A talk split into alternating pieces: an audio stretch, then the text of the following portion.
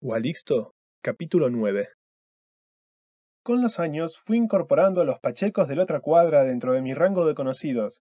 Me familiaricé con los moyanos y me empecé a saludar con sus enemigos mortales, los Acosta, que vivían al lado y hacían fiestas cada dos por tres. También, años más tarde, se construyeron más casas en lo que ahora era un gran terreno baldío, pero esos nuevos vecinos solo los iba a conocer de cara. Pero igual, repito, a los seis años, para mí, Mirta la bruja era la única vecina que existía. Y cuando explotó el encendedor, yo me quedé paralizado. Ni atiné a llorar. Pero ninguna de las cosas que habían sucedido esa tarde me habían afectado tanto.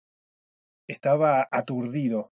O sea, un encendedor había explotado entre mis dos manos. Podía haber muerto, o casi. A pesar de que estaba más aterrado que cuando me escondía de Emi, pensé seriamente un instante antes de actuar. La casa de Mirta la bruja era vieja, estaba sin cuidar y era fea, fea. Tenía yuyos por todos lados. La pintura se le caía y un par de ventanas tenían los vidrios rotos porque Emi los había apedreado hacía unos años y, en vez de arreglarlos, Mirta les había pegado unas bolsitas de supermercado con cinta scotch. ¿Qué clase de persona va a pedir ayuda a una casa así? Alguien desesperado. Y yo, aunque repito que no lloraba, me sentía realmente desesperado. Así que bajé, rengué hasta la puerta de calle, agarré un paraguas del paragüero y llevé una mano al picaporte. Sentía las dos manos como adormecidas, con la piel dura entre las palmas. Tenía miedo de mirarme y encontrarlas carbonizadas, mutiladas. Afuera seguía lloviendo finito, así que abría el paraguas. Cada movimiento que hacía con las manos sentía que sufría, no sé si me dolían realmente, pero era como un herido de guerra que se vale por sí mismo, desamparado, porque nadie lo va a rescatar. Y caminé lento, escuchando la llovizna contra la tela negra del paraguas, por el senderito inundado al lado del ciruelo que se zarandeaba, hasta la casa de mi vecina. Me paré frente a la verjita de madera despencijada. Se veía un tenue resplandor naranja atrás de las cortinas de una ventana. Se olía el pasto crecido y mojado, y los charcos de barro. La vieja tenía una campana en vez de timbre, y como no quería que los nenes chiquitos la jodiéramos jugando al campanazo raje, mil veces mejor que cualquier rinraje, la piola estaba bien alta. Dudé. De repente la lluvia volvió a golpear con más fuerza y me temblaron las rodillas al recordar esa cara que parecía de piraña. No, no, no. Si había sido capaz de levantarme y caminar hasta ahí después de la explosión, podía volver y arreglármela solo. No tenía por qué decirle nada a la vieja bruja. No me iba a ayudar. Solo iba a intentar comerme. Sí, eso, comerme rostizado. Y un rayo zarpado, casi tan fuerte como el que había cortado la luz, cayó desde arriba, derechito atrás de la casa de Mirta. Ya está. Si necesitaba alguna señal, era esa. Le di rienda suelta al cagazo y corrí como poseído y me metí en casa. La puerta se cerró de un golpazo. El viento volvía a azotar con inquina.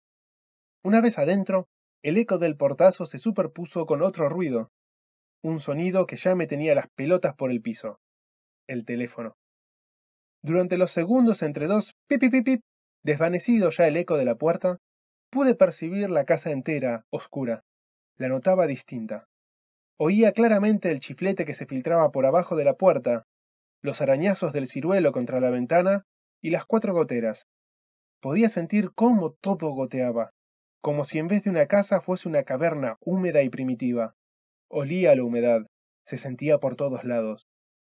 Así de claro como había imaginado los pitufos, veía ahora la humedad que se deslizaba por las paredes, por la fórmica del mueble del teléfono, por la cuerina del sofá frente a la tele, por toda mi cara. Y el pip pip del teléfono resonaba en cada cuarto, se alejaba rebotando en la penumbra. Buenas, esta vez no fue una pregunta, no quería saber nada, solo quería que dejaran de llamarme a casa. Hola, ¿sos vos, Edu? Era Nico. Lo reconocía porque hasta su vocecita era gorda y pelirroja. Sí, Nico. Me enteré de lo que pasó.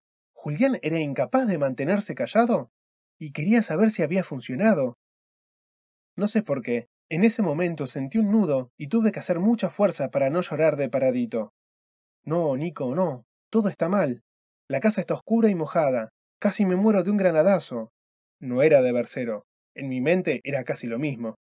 La vecina es una bruja que mata gatos, se me rompen las cosas, Me llama Luca para burlarse de mí. Me duele mucho el tobillo. Y ahí me tuve que callar porque si no me ponía a llorar de tanta pena que me daba a mí mismo. No podía hacerlo frente a Nico, la única persona que me admiraba de verdad. Entonces, Edu, dijo su vocecita, tan gordita y pelirroja pero tan sincera. Es que todo va bien, ¿no? El juego está funcionando, ¿o no? Me tragué el nudo de llanto. ¿Era así? Como en Shumanji, susurré. Como en cualquier juego, Edu, susurró Nico también. Los niveles finales son los más difíciles. Era la posta. Nico tenía razón. Por eso es que te dan varias vidas, continuó emocionado, porque el nivel final es muy difícil. Pero yo sé que vos podés, Edu. Vos sentí que el teléfono temblaba en sus manos, igual que el mío temblaba en las mías. Vos podés cualquier cosa, estoy seguro. Algo dorado y calentito, que no era pis, empezó a llenarme todo por adentro, desde la panza para arriba. Apreté los labios para no llorar, pero esta vez era otro tipo de llanto. Vos podés ir y derrotar a esa bruja, Edu. Su vocecita me estaba hinchando, me hacía grande. Y también podés ser el novio de Luz, como el Mario Bros y la princesa. Era un gigante. Crecía como el mismo Mario Bros cuando se comía un hongo. No me dolían las manos ni el tobillo. Era un superhéroe. De eso no hay duda, Edu. Vos sos el mejor amigo que yo tengo. Y yo sé que vos po... Pero una cosa siniestra cortó mi estirón anímico y apagó la voz de Nico. Como si de nuevo alguien activara el cuadro por cuadro, Vi que las ramas del ciruelo que empujaban la ventana cual manos de muertos levantando la tapa de su ataúd, se flexionaban, se tensaban y penetraban el marco, haciendo volar el vidrio en todas direcciones. Y vi que se metía dentro de casa. Todo el árbol, con un crujido de bestia infernal, saltó adentro del living, entre la puerta de entrada y la del estudio de mi mamá, y se desplomó, herido pero peligroso, sobre el piso, retorciéndose en un charco de agua y vidrecitos que reflejaban relámpagos. Mi cuerpo reaccionó como un elástico de acero y antes de darme cuenta, había soltado el teléfono, pasado por arriba del sofá, tropezado con mi mochila y brincado sobre la mesada de la cocina, haciéndome bien, bien chiquito, y usando mi cartuchera de dos pisos como escudo. Ya no pensaba. Desde ahí, acurrucado, veía por una rendija de la puerta las últimas prolongaciones del ciruelo demoníaco que, sin terminar de morir, husmeaba el suelo por acá y por allá, acercándose a las cosas desparramadas del cole, buscando mis huellas, ansioso por devorarme. Histérico, dejé mi escudo, empuñé un cuchillo que palpé a mi izquierda y apunté amenazante hacia el living.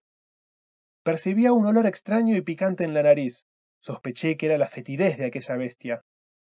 Y sin sentir algo que yo identificara como miedo, sino como una valentía de mente, empecé a gritar, a apuñalar el aire usando las dos manos y por último, a golpear los fierros de las hornallas para hacer mucho ruido y asustarlo.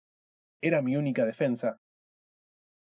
Lo que ocurrió a continuación, y que pude comprender recién años más tarde, sucedió todavía más rápido y tuve mucha menos conciencia de lo que mi cuerpo hacía, porque reaccionó por sí solo. De repente comencé a vivir una sucesión de eventos en los que mi cerebro, simplemente, no quería participar. Fue así. En un instante un par de golpes levantaron chispas. Yo me noté un poquitín mareado, pero creí que tal vez fuera porque gritaba sin respirar. No llegué a golpear muchas veces, porque el quinto golpe, en vez de una chispita, provocó un fogonazo sobre las hornallas, adelante de mi cara, un fogonazo amarillo y azul más alto que yo, que me quemó las cejas y me hizo arder toda la cara y las manos, que me encandiló, que se llevó el aire de mis pulmoncitos. Cuando me di cuenta que había pasado algo mil veces peor que la explosión del encendedor, yo estaba bien lejos, mirando las dos hornallas prendidas, azules y chiquititas, de la misma forma que se mira a un asesino que acaba de pifiarnos una estocada y decide hacerse el boludo. Tuve una fugaz visión de la cocina iluminada por aquellos fueguitos redondos, diminutos en comparación a la bola de fuego que acababa de morir, y de toda la cocina bailando con destellos tímidos y grandes sombras burlonas pero no me detuve a mirar nada más. Supe que estaba vivo de puro milagro, y sencillamente, lo siguiente que hice fue ir a paso raudo, con el ceño quebrado y la boca seca, decidido, sin renguear, hasta el living, esquivando los zarpazos del ciruelo. Agarré el paraguas, abrí la puerta de entrada y me dirigí, inclinado para no ceder ante el ímpetu del viento, a lo de mi vecina, Mirta la Bruja, dispuesto a perder mi última vida en un intento desesperado de ponerle fin a este juego de locos.